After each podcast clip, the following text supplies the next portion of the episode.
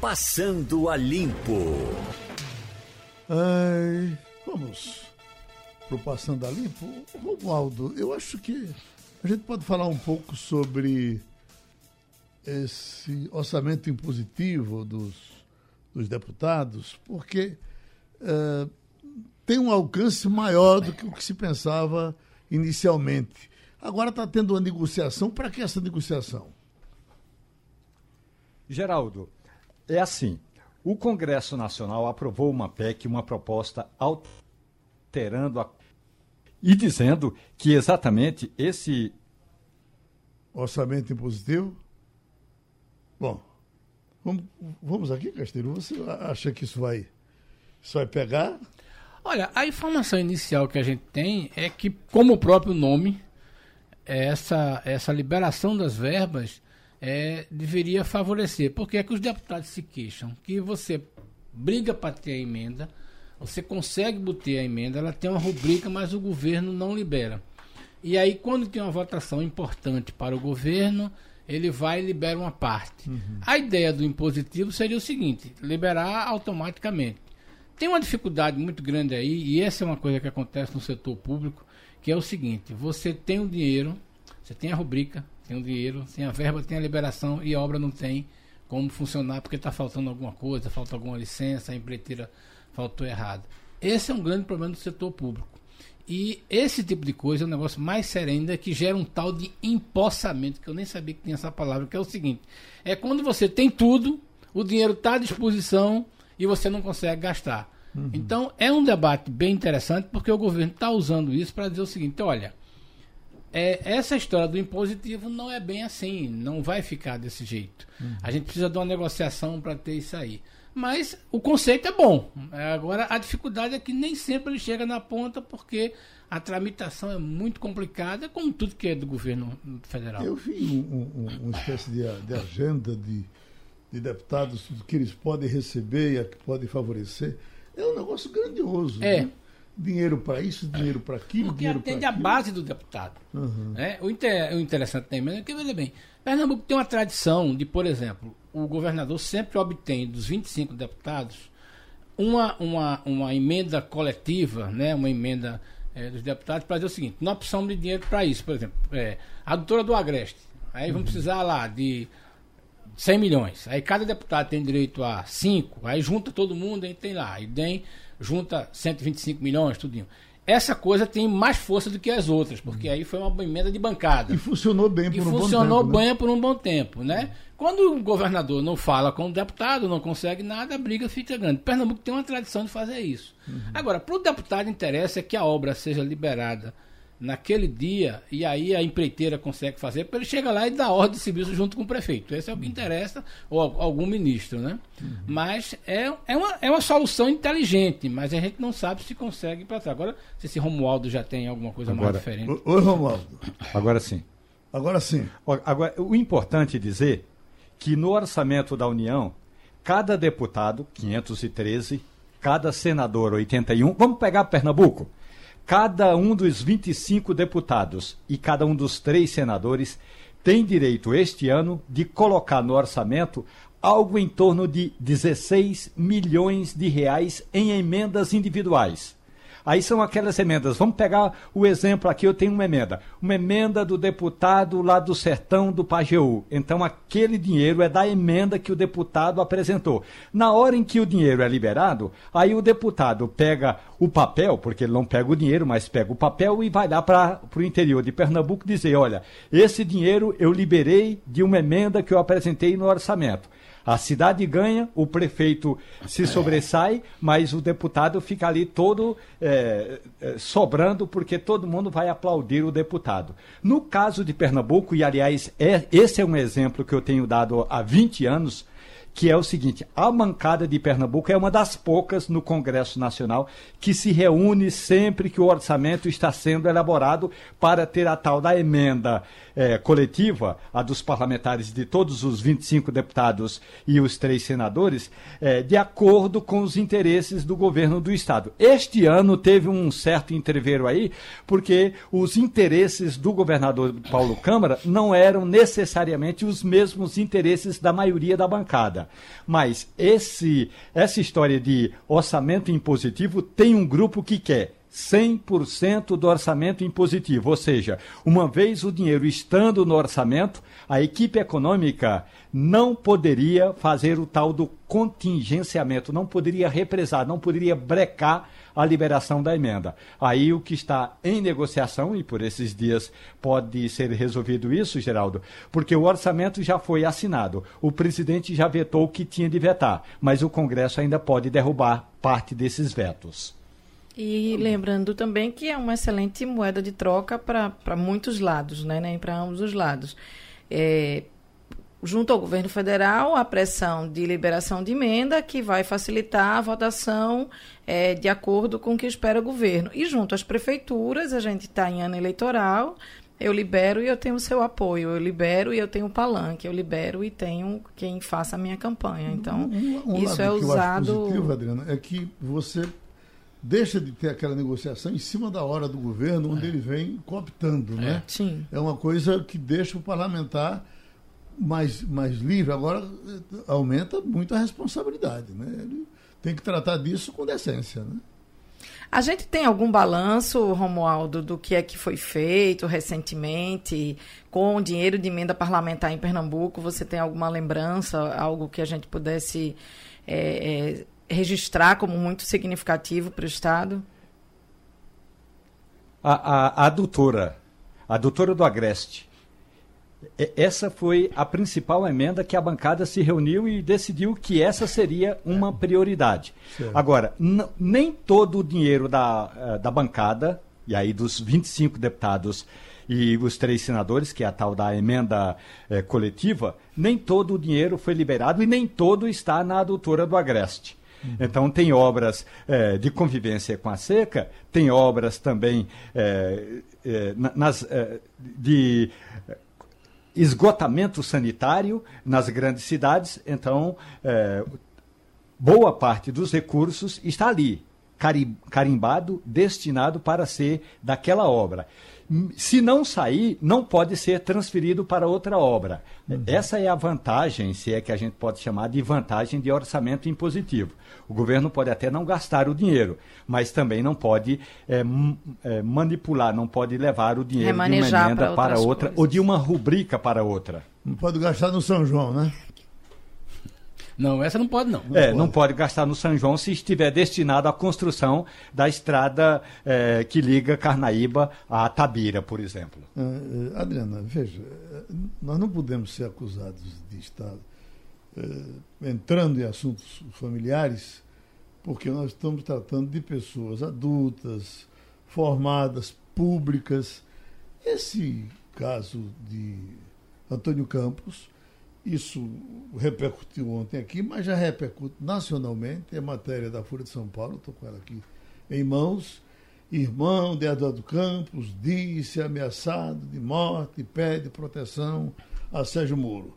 Isso foi ontem, pelo que estou vendo aqui, ele diz que ele não diz quem está ameaçando. Não é? No fim, o jornal, a própria, a própria Folha já começa a especular, trazendo Antônio e João Campos protagonizam brigas, ou pro, protagonizaram briga recente. Se você me perguntasse assim, o que, é que você acha? Eu acho que seria um, um absurdo pensar que João Campos estaria ameaçando Antônio Campos. Não, não, não consegue entrar na minha cabeça de nenhuma forma. Mas quem é que está ameaçando? É, eu acho que tem várias análises aí. Primeiro, a gente que, que lida com isso, a gente vai logo para a análise do discurso. O que me chama a atenção, por exemplo, nesta notícia da Folha de São Paulo, a gente está acompanhando desde ontem, nós trabalhamos dentro de uma redação, isso é natural que esses assuntos do dia quentes, eles pulem e a gente tenha que, que deliberar sobre eles. Mas se você presta atenção na análise do discurso, é irmão de Eduardo Campos. Antônio Campos, é, ele tem uma relevância profissional como advogado, mas na política ele é o irmão de Eduardo Campos. E ele, é, é, eu acho que não, não posso nem dizer que ele se vale disso, porque é o jornal que está colocando como irmão de Eduardo Campos. Eduardo teve uma projeção nacional. Eduardo foi um líder do PSB cujo, cuja memória ainda move em Pernambuco muito do que é esse partido. É, é uma briga que vai para além da família e eu acho que ela o, o grande ponto de cisão é, é, no momento em que isso é uma, uma, avaliação minha mas no momento em que Antônio Campos que foi aliado de Eduardo, né? Que, que teve, inclusive, é, acho que você lembra, ele, ele promovia Fliporto. Uhum. E, essa, e é uma feira literária, uma festa literária que acontecia com o apoio de Eduardo, com o apoio de Eduardo junto ao governo federal para captação de recursos, para que essa que tudo isso acontecesse, enfim. Eles trabalharam ali é, harmonicamente, Foi inclusive de Eduardo, em muitos casos, aliados, inclusive na morte, advogado ali, aliados, aliados. E aí eu, eu não sei, não tenho conhecimento familiar, não posso falar sobre isso, mas para quem está do lado de fora, o grande ponto de cisão é na hora em que Antônio Campos é, vai para um governo cujo é, PSB, que o PSB já vinha batendo há muito tempo e se colocando como oposição desde a eleição, mas o que, que diz, é o governo Bolsonaro. Mas o que diz é que o desentendimento nasceu na candidatura é, de Olinda. Não, é, eu estou dizendo... Quando ele não conseguiu o apoio do pessoal sim, do PSB, sim, sim. especialmente o apoio da família, para que ele queria ser prefeito de Olinda. Sim, né? mas ali, ali tem é, é, algo... É, pode haver um... Ele ficou contrariado, ele, ele ficou chateado, ele não aceitou, mas ele assume um cargo público no governo Jair Bolsonaro agora. Uhum. Né? Ele está. Ele é presidente da Fundação Joaquim Nabuco, cuja gestão é do governo federal. Então ele diz: eu estou desse lado. Eu, eu, eu aceito participar de um governo que o PSB é oposição clara desde a eleição. Então eu acho que aí mais o que o que há é, publicamente que chega para nós é na hora que João Campos, é, acho que num, num momento eu imagino que intempestivo, é, diz a frase: meu tio é pior do que você, para o ministro da Educação. Uhum. Olha, eu, isso é muito ruim do ponto de vista político, porque nós não estamos falando de política. Nós estamos falando de uma briga de integrantes de uma família que é política e que expõe suas divergências é para a sociedade, ou pelo menos abre informações para a imprensa, para a sociedade, é que revelam picuinhas ou diferenças ou desentendimentos ou mágoas familiares. A sociedade pernambucana não tem nada a ver com isso, não está interessada nisso. Eu queria saber o seguinte: qual é a proposta de cada um desse aí para governar o Estado? Eu costumo dizer o seguinte: olha, é, quando ele criticava o prefeito, o cara fazia assim, o cara disse, fulano, eu não quero fulano nem para genro, nem para sogro, nem para cunhado, eu quero ele para administrar isso aqui. O que a sociedade está interessado é saber o seguinte: é o que é que esses personagens têm para o desenvolvimento de Pernambuco. É, eu fico muito incomodado em discutir qualquer coisa por uma razão seguinte: qualquer coisa que alguém se meter e a oposição está muito calada nesse negócio aí, a gente não vê um pio de ninguém, porque é aquela história, briga de família se resolve na mesa da sala e quem entrar nessa vai se dar mal. Talvez isso explique. Eu só lamento que essa coisa tenha vindo a público. Agora, complementando o que a Adriana diz, no momento em que é, o advogado Antônio Campos vai para a fundagem é, e aceita um cargo na fundagem, né, ele coroa um desentendimento que se sabia que era interno, que era familiar, mas que não estava exposto. Hum. Ponto.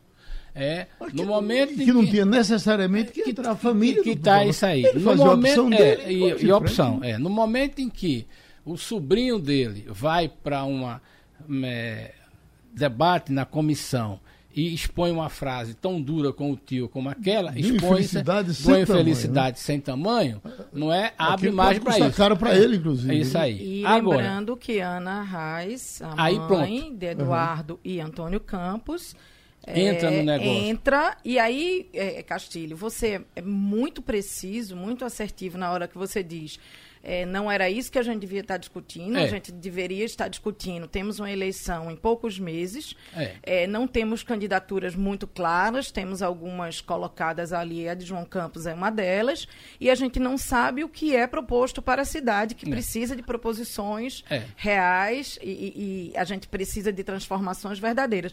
Mas elas são situações que se entrelaçam porque elas se dão num cenário relações familiares que são postas à luz num cenário político. É isso aí. E É, as e- pessoas nos cobram que diga alguma coisa porque as pessoas querem entender o que é está acontecendo. Ela É. não pode bater na porta de um e do outro e perguntar qual é o problema aqui. É, é quando, é quando o, o- o ouvinte, o, o leitor e o telespectador. Olha, vocês não são da imprensa? Como é, É. que vocês não sabem? As pessoas querem saber os bastidores. Romualdo de Souza. Olha, Geraldo, essa história toda ontem, eh, ela apareceu em várias conversas reservadas aqui no Congresso Nacional. Agora, eu estava atrás do governador Paulo Câmara o dia todo, porque Paulo Câmara estava aqui em Brasília, em reunião com os governadores, e claro, tudo é muito fechado, a imprensa não tem acesso. A única vez em que consegui falar com Paulo Câmara é porque eu tinha um assunto específico que era com relação à chegada do ministro do Desenvolvimento Regional e, consequentemente, o que isso pode trazer de bom para Pernambuco. E aí, eh, depois de oito horas na cola de Paulo Câmara, o governador falou com a nossa reportagem, oito horas na cola de Paulo Câmara, aí ele, eh, eu peguei ele pelo braço e falei assim, "Ó, governador, vamos conversar aqui, conversamos rapidamente sobre programas de desenvolvimento em Pernambuco. Então, o que se fala por aqui é que essa história toda aí do, eh, do, do, do Tonga e a família, eh, na verdade, aqui para nós.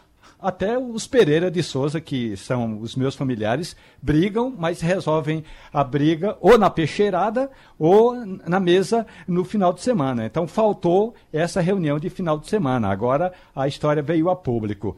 Todo mundo sabe que o Tonga tem interesses políticos e se ele continuar apenas ali na barra da saia é, é, dos familiares, ele não vai ser nem vereador na cidade de Olinda. Portanto, ele também está alçando algum voo nacional, Geraldo. E aí, colocando eh, essa mistura, quando se, se, se Entrelaçam. põe- entrelaçam público e privado, o, o que Antônio Campos vai para a imprensa nacional dizer é a situação, a corrupção que se deu no governo do PSB é muito além do que se deu no PSB da Paraíba, que, que, Gustavo, que Ricardo Coutinho foi preso, a, a situação aqui é muito maior, é, é, e vai se chegar a isso. Então, é o irmão de alguém que morreu, aí vale ressaltar que não está aqui para se defender, isso é muito ruim, né?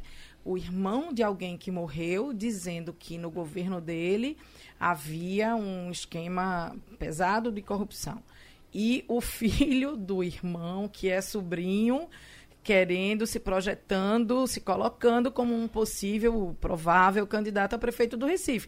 Então, para a gente é muito difícil também desvincular Não, é. o que é público e o que é privado, porque foi uma briga que familiar que foi colocada à luz. Tivemos um, um- um caso semelhante, assim, uma briga desse tipo. Essa não é a primeira, nem vai ser a última, mas tivemos o caso aqui de Collor com o irmão. É. E a gente sabe que, que foi que terminou. Não é bom para eles, não é bom. Não é, É. bom para Tonka, não é bom para Campos, não é bom para ninguém. Não é bom pra gente. Olha, Romualdo, está aqui. Bolsonaro. Não, deixa eu registrar logo para não esquecer que é Paulo Roberto Leal Muniz, que está lembrando, ele é de São Heró, que hoje Dominguinhos estaria completando 79 anos. E Dominguinhos eh, nasceu em 1941. Então, um registrozinho bem poético para esse aniversário. Tô imaginando um navio, um veleiro voador, cheio de água e frescor pra no sertão vaguear. Com meu barco eu a voar, por ali surrupiando, parando de quando em quando, por tudo quanto é roçado. Quem der de beijo espantado, que gasto tá tramando. Responderei animado, apenas mente aguando. Oh, mas que surpresa, Dominguinho! Procurarei entender o raio de sol em brasa, protegerei com minha asa as casas sem ribeira. Esquecerei as torneiras do sangrador escoando. Se a passarada voando, bandos de fogo pagou, interrogar quem eu sou. Com tanta água sobrando. Responderei abrandado, sou eu aqui aguando. Orvalharei as folhagens, os frutos de cor e cheiro, e por fim o derradeiro, e num vigor bem maior, Eu derramarei meu suor, recolherei as amarras, escutarei as cigarras, o inverno anunciando. Festejarei proclamando, tá bonito pra chover, e retornarei a ser um sonhador imaginando. Isso vem da bela inspiração de GC Quirino, a composição é dele. Você imagina, um navio sair por aí derramando água, né? Pelo céu afora. Muito bonito. Muito bonito. E aqui, às vezes, né, o tá bonito, Bonito pra pra chover, chover. tá bonito pra chover. Olha, Romualdo, Bolsonaro exclui E governadores. Geraldo? Oi. Oi, Romualdo. Por falar em poeta, hoje é o aniversário de Marcelo Melo. Ele faz 74 anos, integrante do Quinteto Violado, nasceu em Campina Grande, na Paraíba, mas é tão pernambucano como nós. Meu Marcelo amigo. Melo do Quinteto Violado. Meu Geraldo. amigo do peito. Amigo da gente, coincidindo então com o aniversário de Dominguinhos. Dominguinhos. Bom, eh, aqui é a manchete. Bolsonaro exclui governadores do Conselho do Amazonas, da Amazônia Legal. Isso está uma gritaria do tamanho do mundo. Desde ontem só se falou disso. Eu acho que a gente precisa voltar um pouco atrás e lembrar. Esse é um governo de ruptura. É. Teve um discurso de ruptura. Não dava para pensar que ele fosse fazer como era, como estava sendo feito. Né? Se vai fazer melhor ou pior, se aquilo que estava lá não estava funcionando, ele vai resolver dessa forma agora, se vai complicar muito mais, mas é, era um governo que ia fazer diferente. Estranho é se ele fizesse a mesma coisa. Né? É, eu só queria colocar duas coisas. Primeiro, esse é um governo que é, aposta na polêmica. Não está interessado muito na discussão do fato. Ele quer a polêmica porque a polêmica é muito mais é interessante para ele e a polêmica ele controla. O fato é sagrado, ele tem certa dificuldade. Segundo, como você diz, é um governo que não está aí para fazer, mas também é um governo que pega empurrado. Esse conselho não está nascendo por obra e graça do Espírito Santo, porque Bolsonaro se convenceu de que é a questão. Eu acho que a gente tem que lembrar muito bem a colocação do doutor Aldo Rebelo na semana passada, quando dá uma esculhambação geral e diz assim, olha, porque esse governo tem dificuldades, eu não deixo de colocar a minha posição. Foi ministro de quatro, de quatro pastas, tem um conhecimento e é um nacionalista. É, o que eu acho interessante nesse negócio aí é que você está tentando fazer uma resposta é, burocrática. Vai funcionar? Não sei. Agora, os governadores têm todo o direito de reclamar, agora vão continuar na porta reclamando, porque este conselho não foi feito para dar voz a, aos governadores. Esse conselho foi feito para criar uma ideia de que o, o governo trabalha com isso. Se bota lá a figura do vice-presidente, mas não vai ter muita coisa, se não trocar assuntos burocráticos. Este conselho vai ser, mais, basicamente, pelo que a gente está lendo, um conselho extremamente técnico, né, de e Mourão também não vai se meter nisso aí, é, e os governadores que teriam ter um fórum político lá não vão ter esse assento. Até porque Bolsonaro já disse, olha, vocês têm outro conselho aí para falar. Ô, Romualdo, Olha, ontem eu conversei com o governador de Mato Grosso e Mauro Mendes me disse o seguinte: é lamentável que o presidente faça um conselho como esse para tratar de questões relacionadas à Amazônia e não inclua os governadores no conselho. Mas o chefe do conselho, que é o vice-presidente Hamilton Mourão, afirmou: olha, o conselho vai ter função de integrar e coordenar políticas federais. Então, toda vez que a gente for fazer uma reunião do conselho, teria de chamar governadores, aí demoraria para esse povo chegar por aqui, ficaria muito caro. Então, a gente vai fazer o seguinte, disse Mourão, nós vamos consultar os governadores sempre que for necessário, mas o conselho vai funcionar com gente aqui de Brasília. Foi assim que resumiu o vice-presidente da República sobre esse conselho eh, da. eh, chama-se assim, Conselho da Amazônia Legal, Geraldo. Eu, eu, eu penso o seguinte, eu acho que independente eh, do governo ser ou não de ruptura, independente do que ele propõe para esse conselho, ele precisa mostrar um resultado e ele tem responsabilidade sobre o resultado que ele tem que mostrar.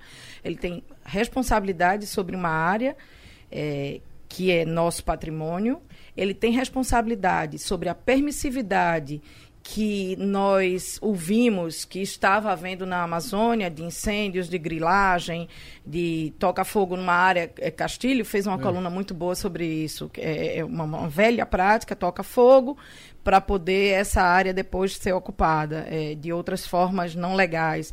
Então, o governo, independente de que governo seja, de quem esteja respondendo por ele, ele vai ter que responder ao país sobre a área que é a Amazônia. Aí sim, aí ele precisa é, a gente, como cidadão, precisa cobrar resultado e responsabilidade sobre o que está sendo feito lá. E aí eu, eu, repito aqui o que eu disse em relação à cultura. Gosto muito, tenho, procuro, busco ter um lado positivo de tudo na vida, então eu acho que na hora que você é, traz essa discussão e mostra que isso importa, e mostra que precisamos falar sobre isso, e responsavelmente criar política pública para cuidar desta região, é, eu acho isso muito positivo. Eu só queria completar uma coisa, Geraldo, que é o seguinte: é, é eu estava relendo, é, reouvindo o discurso do, do ex-ministro Aldo Rebelo, e ele diz uma coisa que é balizador para a gente falar de Amazônia. Veja bem, é muito complicado para gente, é, para as pessoas que não, não conhecem um pouco da realidade do, nor do Nordeste, muito menos do Norte, falar do que é que acontece ali. Bom, veja bem, é, tem duas coisas que é preciso ter muito cuidado. Os números da Amazônia são de 9 e 12 dígitos. Não, não dá para a gente achar que a gente mora na cidade, que fica achando por causa de um buraco, de uma coisa, tudo. As coisas na Amazônia são tudo colossais de dimensões muito grandes, né? É, então, os números da Amazônia são muito grandes. Então, é aquela história. Quando você fala do que está acontecendo lá, né, é preciso ver assim, aonde é que está acontecendo, como é que está acontecendo. É, o Aldo Rebelo tem uma razão quando diz o seguinte: é, você está tratando de menos, um pouco mais, ou 1%, né, de retirada da cobertura vegetal. Veja bem, para a Amazônia, que tem milhões de metros quadrados, aquilo ali não interfere no bioma ainda, pode interferir. Mas para um cara que está fora do Brasil, que a dimensão dele é um hectare, é um, um, um mil metros quadrados, qualquer área que seja queimada, Tá entendendo? É uma, uma, uma coisa muito, muito, muito assustadora. Na Amazônia, queimar é uma, uma tradição. Veja bem, a, a, as pessoas vêm ocupando o Cerrado, né? O Cerrado foi ocupado né, desse jeito e a Amazônia está sendo ocupada. Isso não quer dizer que você vai queimar a Amazônia, não. O que quer dizer é o seguinte: é que você tem que ter cuidado com os números que você trabalha. Para nós que estamos na, na, na cidade, para as pessoas que estão fora do Brasil, não dá para ter a dimensão. Você voa, ou eu já voei, horas e horas e você não vê nada. Agora, nem por isso a gente vai dizer que não está preocupado com o que o Adriano está trazendo aí. Porque essas coisas começam pela periferia. A Amazônia vem sendo ocupada pela periferia. Ninguém vai lá no meio da Amazônia para fazer isso, não. Agora, essa questão do conselho, que me parece que é bastante é, é, burocrático nesse tipo de coisa, mas assim, ó, nós estamos vendo isso aqui, né? Agora, vai o, o que eu acho sinal ruim desse governo, e isso eu já escrevi sobre isso, é o sinal que você passa. Quando você diz que a queimada é, é, somente quando você nega a queimada, quando você nega a existência de ações organizadas, quando você diz que toda ONG que está lá está para coisa, você está fortalecendo o discurso do grileiro. E esse foi a razão de que você ter acontecido em 19 o crescimento que teve. Porque na cabeça do grileiro o presidente está com a gente, a gente pode fazer o que a gente quer. Mesmo que ele des, des, é, é, destrua 10, 15 é, quilômetros, na cabeça dele, eu acho que ruim o governo é o seguinte: é, em Brasília, sem ter a percepção do que é aquilo, você passar esse sinal. E aí, meu amigo, depois para explicar que a, o que aconteceu internacionalmente, você não vai conseguir. Agora, eu tenho muita esperança de que funcione positivamente o general Mourão Sim, aí cuidando disso. Que... É, Pelo menos vai ter área, números, né? Já esteve, ah. foi de lá por muito tempo, né? É. Vamos ver o que, é que vai acontecer daqui para frente. Agora, Eita. Está saindo um livro, tá sendo lançado hoje um livro, Romualdo, em Brasília, chamado Mulheres de Presidentes. e esse livro, eh, eu vinha inclusive ouvindo uma entrevista do escritor hoje pela bem interessante, que vem falando de, das atuações das primeiras damas, não é? E, e a gente vai se lembrando do, do, do da, da, história por trás dessas primeiras damas. Se a gente vai para a dona Sara Kubitschek... É um todas as mulheres do presidente? Todas, mulheres Não, dos... Todas dos as mulheres de presidentes. presidentes. Calma, Romualdo. de presidentes. Não, é, é, aí, em cima do que você está dizendo... O livro aqui é eh, todas as mulheres dos presidentes. Todas as mulheres dos presidentes. De Cissa Guedes e, Muri, e, e Murilo Fiuza. Pronto. Aí, se a gente vai, por exemplo, no caso de Dona Sara Kubitschek, ela praticamente era, era, era só a primeira dama, era só a fantasia. Juscelino morreu a caminho da casa da amante com quem ele vivia eh, muito bem. Tanquedo Neves, que é uma coisa assustadora, todo mundo sabe que era Dona Antônia e, e Dona Isoleta. Isoleta era só para dar entrevista. Quando a gente vai lá atrás, no caso de João Goulart, Ney Maranhão já dizia aqui no debate que era muito amigo de João Goulart e João Goulart ia para o gabinete e ele botava a mulher na, na, na, na mala do carro para entrar com ela escondida e levar e, e deixar lá no gabinete com, com João Goulart. Mesmo assim, quando a gente vai atrás dos desempenhos dessas primeiras damas, me parece que escapa Dona Ruth, não é? Dona Ruth teve um, um, um, uma participação interessante, ninguém nega. A participação de Dona Marisa foi absolutamente obscura. A gente só se lembra dela botando uma, uma, estrela do PT aí no, no, no, no Alvorada e nada mais. Não é? E eu esperava muito mais dessa mulher de Bolsonaro. Que ela, quando chegou com aquele discurso, o que se diz é que internamente ela trabalha muito com inclusão, a gente já observa realmente que está funcionando para esse pessoal mudo e surdo. O que é que está fazendo Dona Michele? Ela tem um programa que é exatamente aí de Libras, que são as leituras de sinais, que é muito inclusivo, que é um programa importante, que pretende ser colocado é, em, na grade escolar, na grade curricular. Essa é a palavra correta. Uhum. Então, ela está trabalhando. Ela disse, aliás, no dia da posse é, do marido dela, o Jair Messias, que ela gostaria de fazer, de ter essa prioridade e está trabalhando. A questão, Geraldo, é que imagina, aqui no governo do presidente Jair Bolsonaro, nada, absolutamente nada se destaca se não passar necessariamente pelas mãos do presidente. Ele é muito centralizador. Então o Cabra já é centralizador naturalmente. Como presidente da República, ele já centraliza ainda mais. E como marido de Michele, aí é que ela vira exatamente, a, ela exerce exatamente essa função de primeira-dama. Mas o programa de inclusão por meio de leituras de sinais está indo bem, Geraldo. Uhum um amigo para fazer a doação de uma cadeira de rodas, não é isso? É 400, Geraldo. 400. E aí você, você vem de onde, amigo? Eu sou, de, eu sou daqui mesmo, sou de Recife. Esse Recife. é de um bloco carnavalesco. É um bloco, é? É.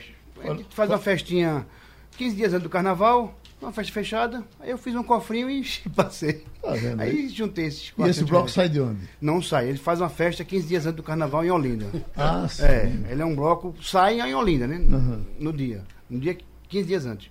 O nome do bloco é? Bandida Organizada. Bandida? Bandida. Bandida Organizada. Pera aí.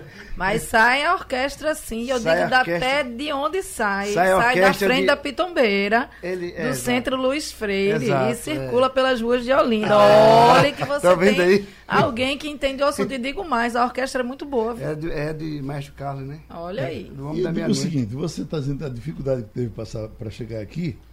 É, a Adriana estava até verificando que tem um protesto anunciado para hoje, mas esse protesto é localizado, é no Bungi, é um, é um protesto contra a Secretaria de Saúde, por conta de demissões da Adelim, e, evidentemente, sendo feito no local mais adequado, é na frente da Secretaria, onde o secretário certamente vai, vai tomar conhecimento. Mas eu, a gente novamente fala dessa coisa de banalizar os, os protestos. Por exemplo, no caso da barbaridade do assassinato da, da fotógrafa, você trancar a cidade porque quer que a polícia tome providência, não é por aí, meu Deus. Nós não vamos resolver isso.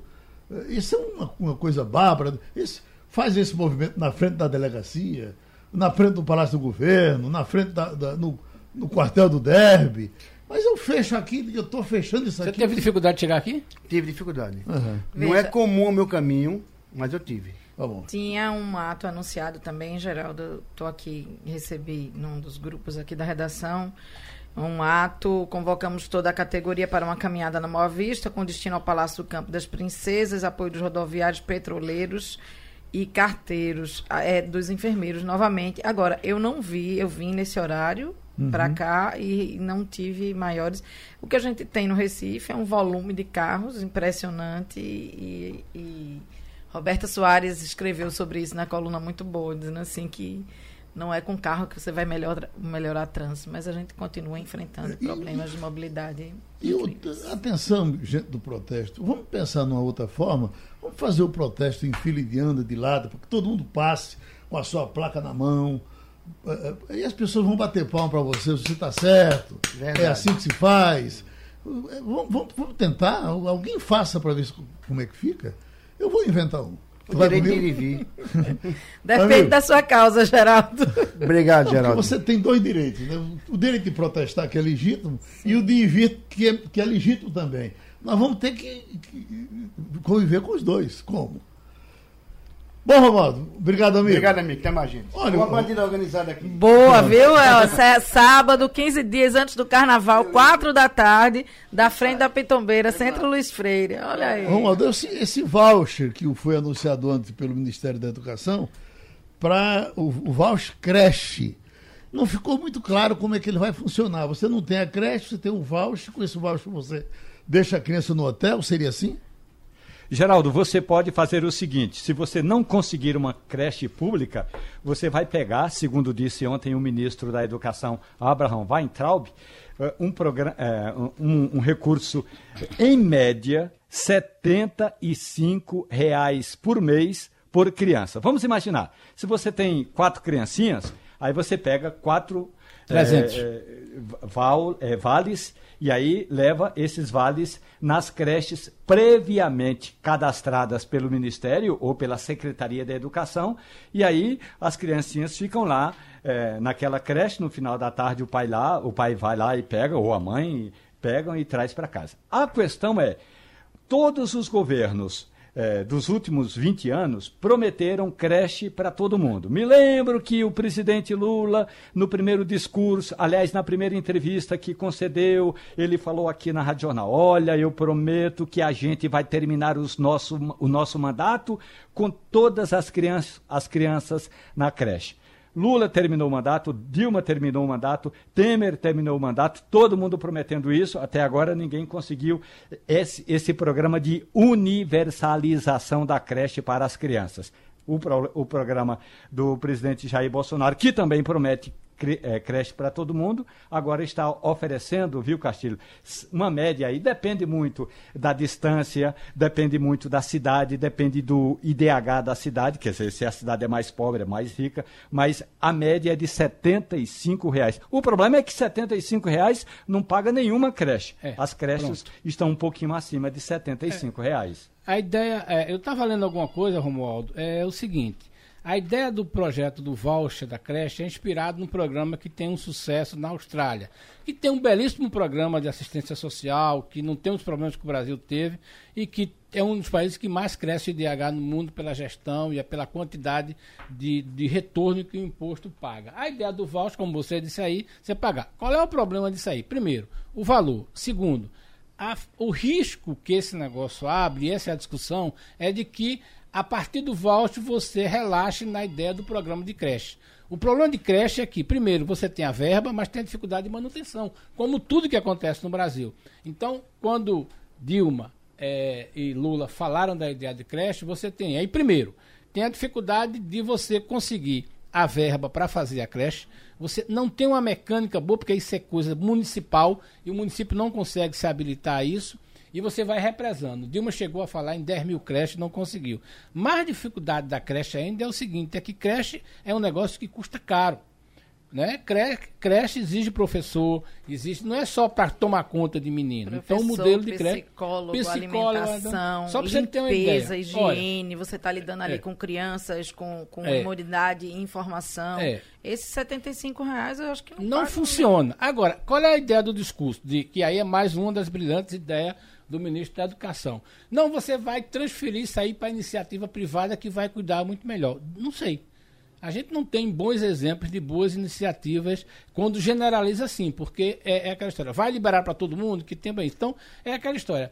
é uma transferência de renda que se fosse para a pessoa seria via Bolsa Família, via programa, é interessante. Agora o problema é o seguinte, é o risco de você abandonar os programas que são mais importantes. Então, no lugar de você injetar e, dinheiro... E aconteceu o que aconteceu com o ProUni, né? Veja bem, e, outra, e tem mais ainda. Lembra do programa da Caixa Econômica de você fazer reforma? Uhum. De você dar dinheiro para o cara fazer reforma? Sim. Sabe o que, que acontecia? Foi de Temer, de Temer né? que é que você fazia o seguinte, e aí eu me lembro que o ministro, o ministro então, é. é era... era o ministro era, era, era Bruno, que chegou aqui e disse, não, ah, vamos fazer, vamos lançar em Caruru. Sabe o que foi que aconteceu?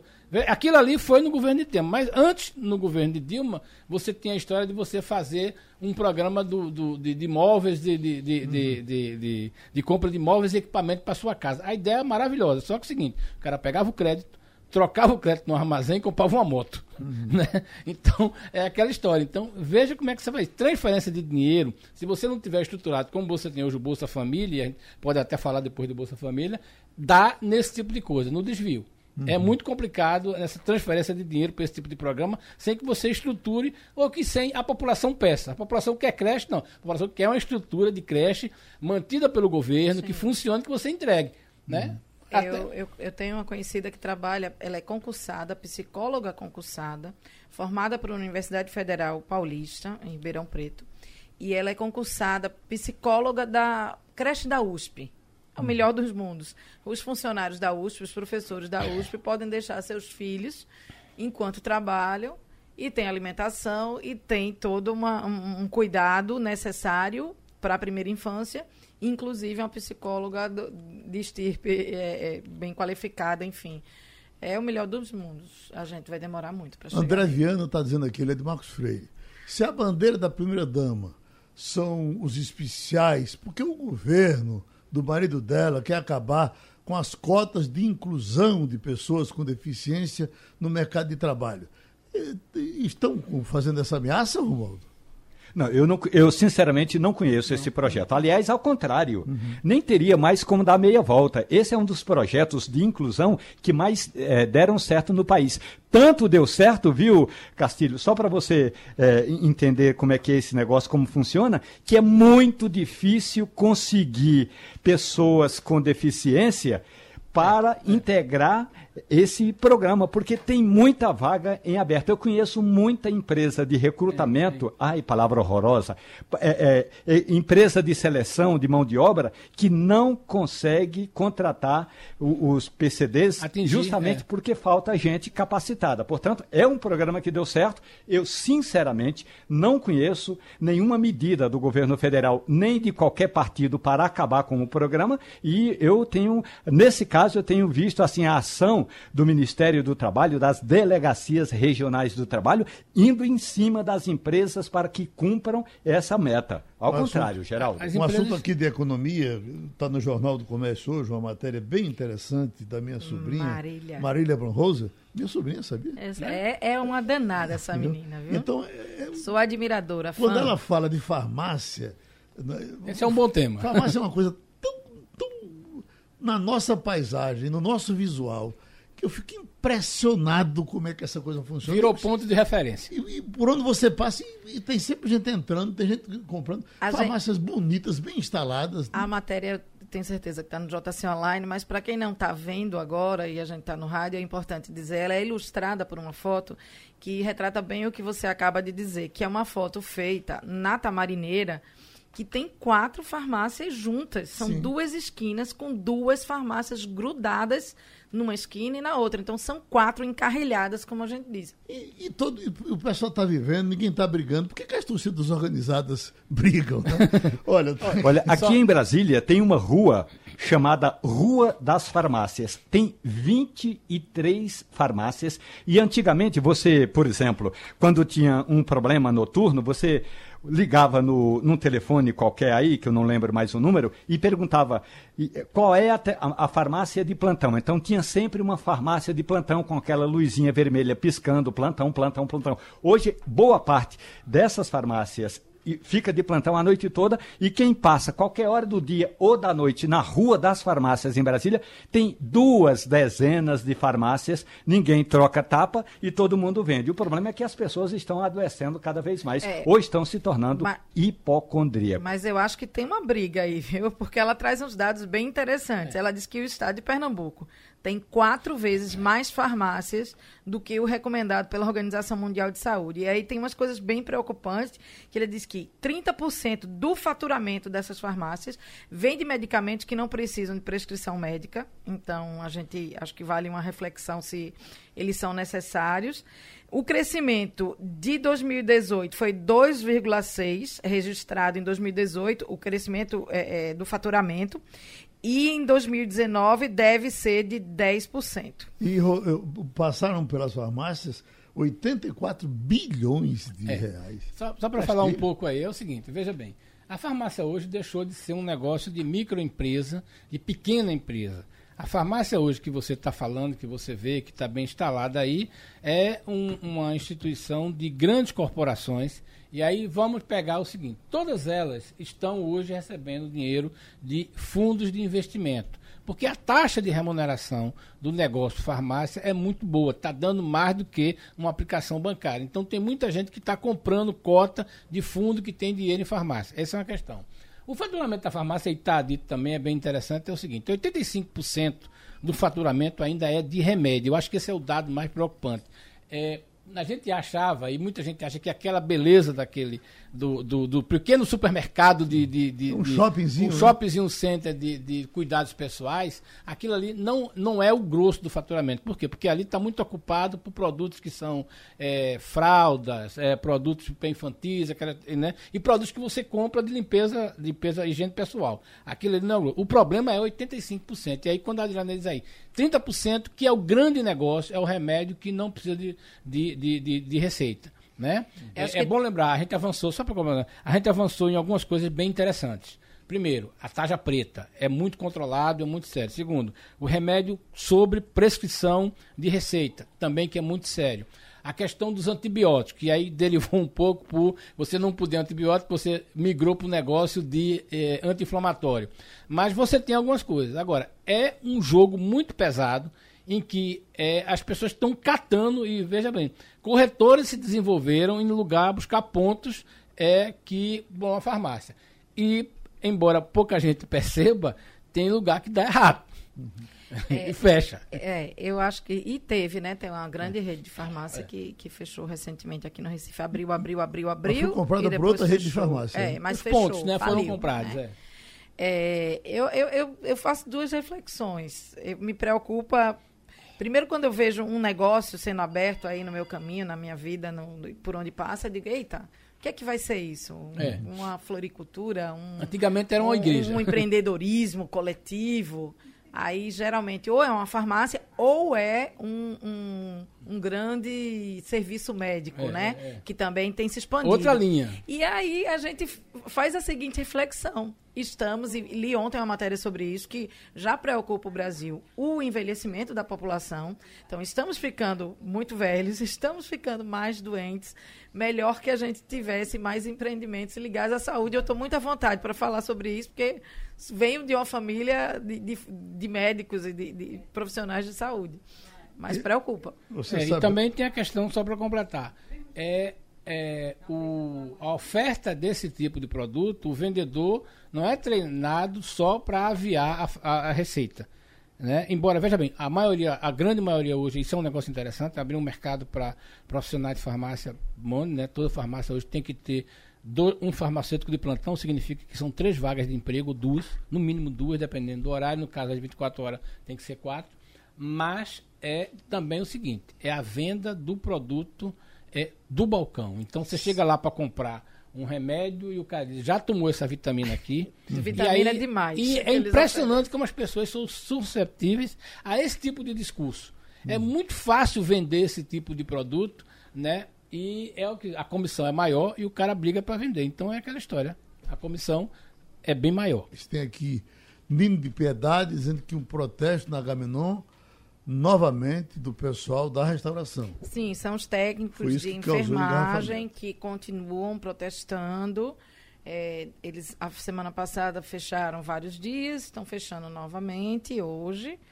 E já tem informação que a CTTU está no local, até porque se a gente sabe com antecedência, imagina uhum. os órgãos de trânsito, imagino que saibam com bastante antecedência, mas não conseguem evitar os transtornos. Os terceirizados que iam fazer um protesto, me parece que desistiram porque era por conta de algumas demissões na área. E, e isso, isso foi revisto, teve uma reunião do sindicato e esse protesto não precisou acontecer.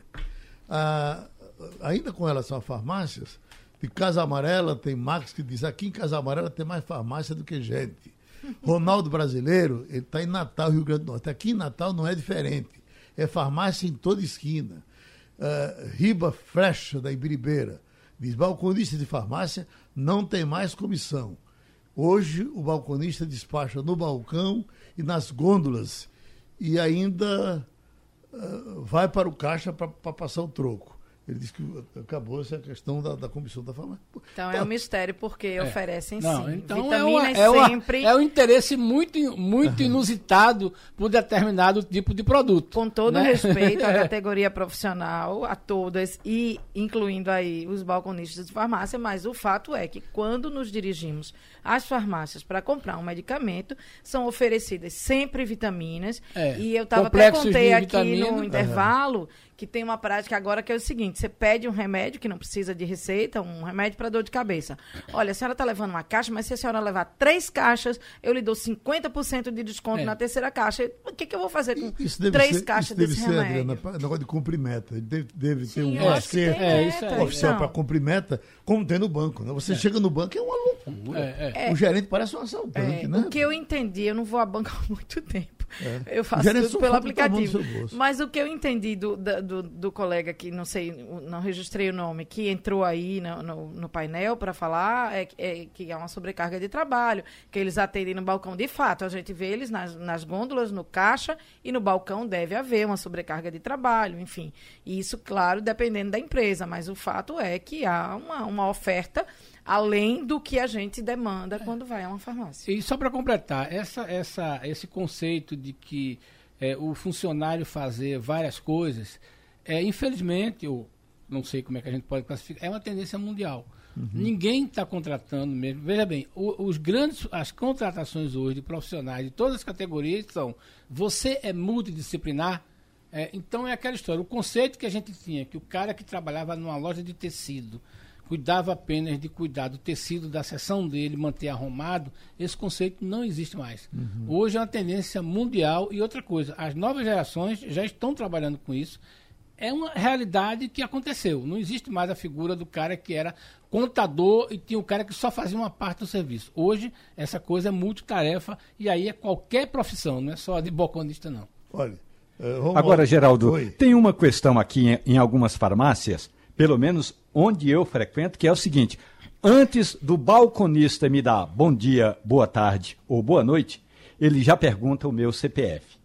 Aí, meu amigo, a gente já sabe para onde vai esse CPF. o anúncio é para dar um desconto. Até aí tudo bem. Uhum. Agora, e o que a empresa farmacêutica, a dona, desculpa, não a empresa farmacêutica, a dona da farmácia, a empresa da farmácia, vai fazer com o meu CPF? Essa é a questão que muita gente, a gente, muitas vezes a gente acaba dando o CPF para ter um suposto desconto. Mas na prática, esse CPF pode vir a fazer parte de um banco de dados que você nem controla mais, Castilho. Ele, Agora, ele tudo já faz, isso é projeto da farmácia. Ele, veja bem, ele, é, ele apenas está cumprindo as, é, as ordens. É, né? Veja bem, o, a ideia do CPF é que eles chamam dos programas de fidelização, mas na verdade é coletar informações sobre você. Então, por exemplo, se você vai numa farmácia, é, e aqui a gente tem programas de, de, de, de, associação, a empresa tem programas com a rede farmácia, e você bota o CPF, à medida que você vai comprando, né, o banco de dados da empresa vai formando uma série de, de, de, de, de dados sobre o teu perfil de consumo. A tendência é que no futuro, aquele remédio que você comprou, que está chegando no 28º é, comprimido, a farmácia te mande uma mensagem é, pelo celular dizendo o seguinte: olha, o seu remédio vai acabar de hoje a dois dias. Essa é uma Eu já ideia. recebo de uma farmácia Pronto. de manipulação. Então, que já recebe Você isso. está precisando Já recebe. Você está precisando de alguma coisa? É. Sua medicação está acabando? Posso lhe ajudar? É, entendeu? Escute, É para isso, Rumba. eh, Adriana, você com os seus olhos esverdeados, você já teve, já decorou o nome definitivo do coronavírus agora? Eita, não. Alguma coisa 19. informado pela Organização Mundial de Saúde e agora é para chamar assim. Ovid, 19. Ovid-19. Ah, desculpe. Covid-19. C-O-V-I-D-19. Covid-19. Co- co- eu estou dizendo Covid, mas eu ouvi alguém dizer Covid-19. Covid. É Covid, é? Eu não sei. Eu vi alguém pronunciar Covid. Se a gente pronunciar em português, a gente vai dizer Covid. Covid, É. né? Em francês, Covid. Pronto. em inglês, Covid. Em alemão. Não faça. Em chinês, aí também nem me pergunte. E terminou o Passando a Limpo. Passando a Limpo.